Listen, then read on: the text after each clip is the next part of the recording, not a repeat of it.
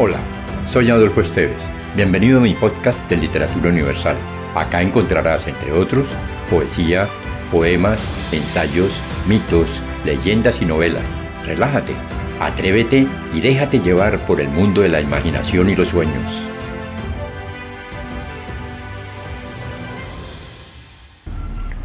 David Sánchez Juliao, escritor, periodista, cuentista y diplomático colombiano, nacido en Córdoba el 24 de noviembre de 1945 y fallecido el 9 de febrero de 2011, en Bogotá nos dejó el poema Zapato Zapata.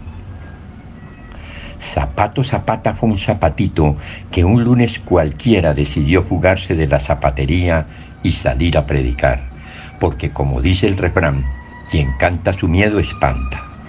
Y es que el pobre zapato estaba tan asustado por lo que veía que decidió salir de vitrina en vitrina, de almacén en almacén, de fábrica en fábrica, de taller en taller, para buscar apoyo de sus compañeros, pues como le decía su mamá, una sola golondrina no llama agua y no hay carreta que ande con una sola rueda.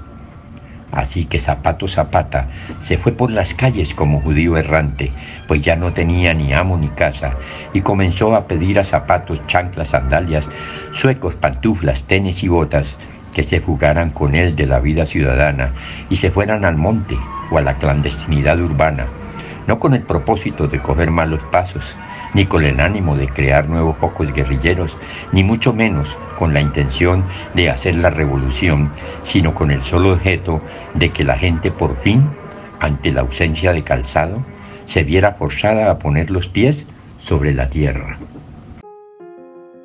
Si te gustó, piensa en alguien a quien también le agradaría viajar en este mundo fantástico y compártelo. Califica con 5 estrellas este podcast.